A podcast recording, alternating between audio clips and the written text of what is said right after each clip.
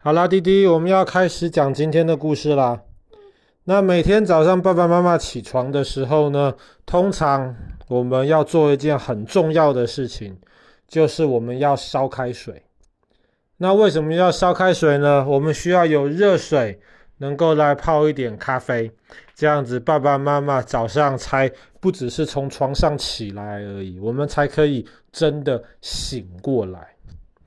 那其实烧开水是一件很重要的事情，除了烧开水可以拿来泡咖啡或是泡很多其他之外呢，比方说我们要煮饭，那么煮饭其实本质上也是要经过像这样子烧开水的这个步骤，能够把食物来弄熟。那么很久以前的人也就发现了，当水烧开了之后呢，水不会不见。那么被烧开了的这个水会变成水蒸气。那么你如果把这个水蒸气再收集起来，在一个比较冷一点的地方的时候呢，那个时候水蒸气就会重新的凝结成水。那么这个步骤常常被用来在这个制造这种蒸馏酒。就是一种浓度比较高的酒的这个过程当中，其中最有名的这种蒸馏酒叫做威士忌。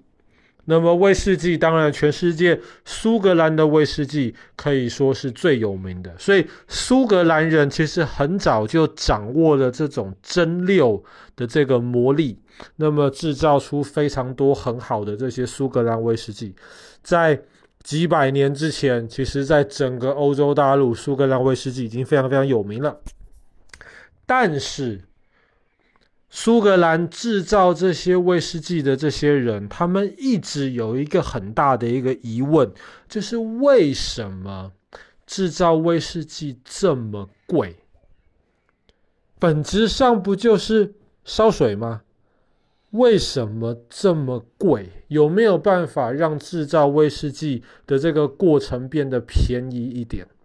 那么当时这些这些制造这些酒的这些商人，他们没有办法解决这个问题，所以当时他们就跑去问苏格兰当时一个大学里面非常有名的一个教授，叫做布拉克教授。这个布拉克教授其实是医学的教授。他是研究人身体的，但是呢，除了医学之外，他其实对科学非常非常的感兴趣。当他听到这些这些制造威士忌的这些商人他们的这个问题的时候呢，布拉克教授就开始研究了。怎么研究呢？他就开始烧开水，烧烧烧，他发现，哎，比方说一开始的水，这个。温度可能没有很高，但是你给它下面有煤炭或是有柴，让它烧烧烧的时候呢，是不是你烧得越久，水的温度就会越来越高？这个大家都知道嘛。那么当你烧到一百度左右的时候呢，水就会开始咕噜咕噜的冒泡泡。那么这个时候。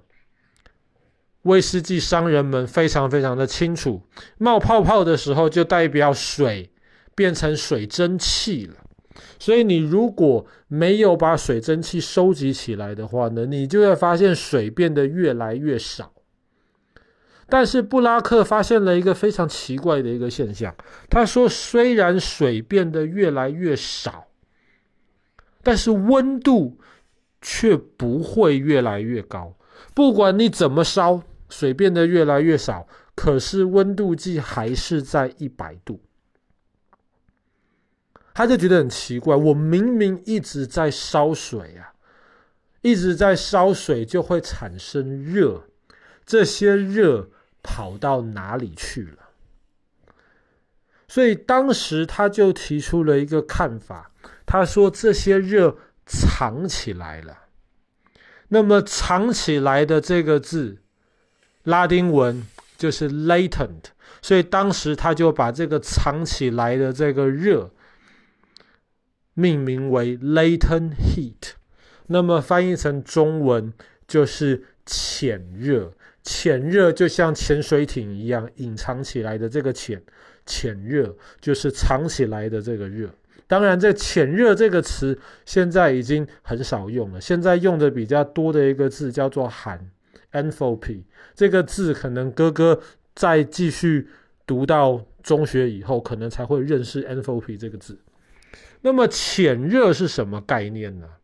那布拉克他就做了一个假设，他说潜热是藏在这个水里面的。虽然水已经到一百度了，温度不会继续往上了，可是多的这个热被藏起来。那么藏起来的这个热能够让水变成水蒸气。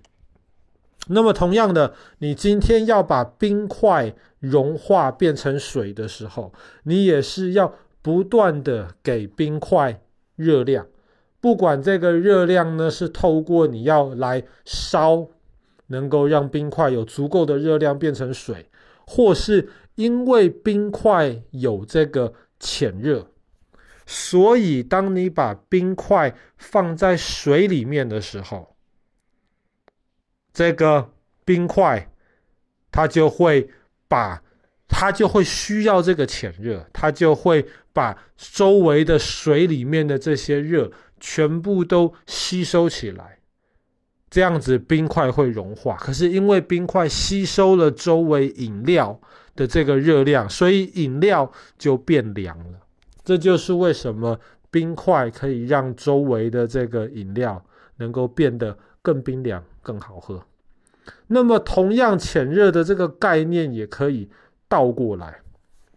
比方说，今天好了，你要让这个物体，你要让这个饮料结冰。如果你要让它结冰的话呢，那么要怎么办？那么你就要让它变冷。意思就是说，你要把这个饮料里面的热量。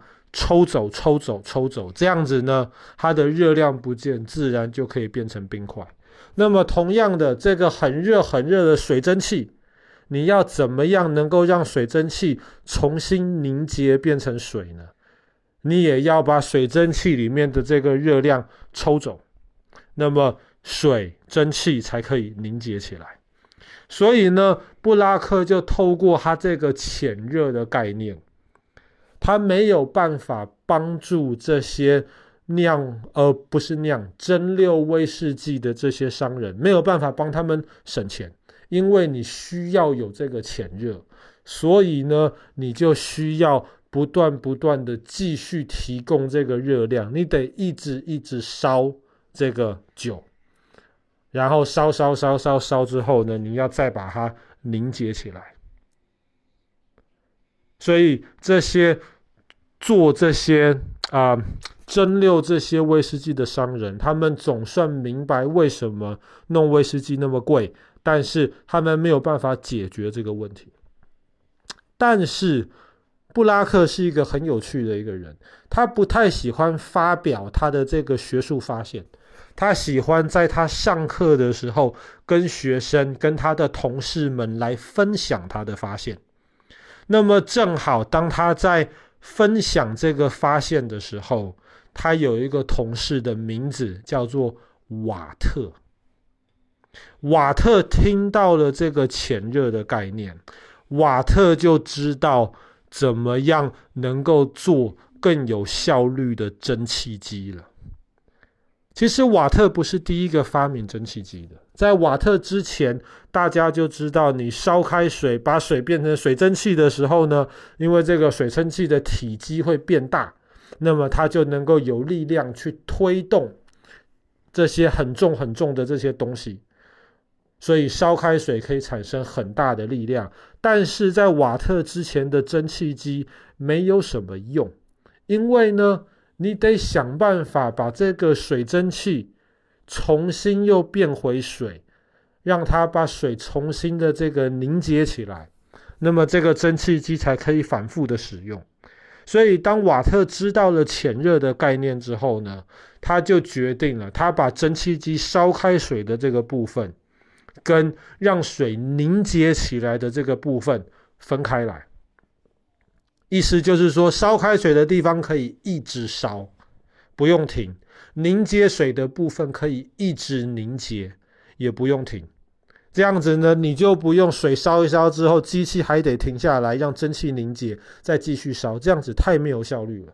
所以瓦特改良了蒸汽机。所以从瓦特改良蒸汽机，蒸汽机变得有效率之后呢，就开始接下来的这个工业革命，大家可以开始大量的运用蒸汽机。那么瓦特也透过这个东西赚了非常非常多钱。但是解释这个原因的布拉克。却很可惜，他却没有透过这个瓦特对蒸汽机的改良，得到任何实质上的好处。那其实仔细想一想，整个人类历史，特别是人类的科学史，基本上都是在烧开水，只是你怎么样用更有效率的办法烧开水。以前用木材，后来用煤炭，后来用瓦斯。后来用核能，那么不管是用哪一种的方法，追根究底，其实都是在烧开水。当然，因为现代的这个科技越来越进步，比方说我们可以直接透过太阳能，或者是直接透过风力发电、水力发电，就不需要经过这个烧开水的这个步骤了。但是这个布拉克当时的发现，即便他自己没有得到任何的好处，却是对后来的这个从英国开始的工业革命有着决定性的作用。好啦，那么我们今天的故事就讲到这边。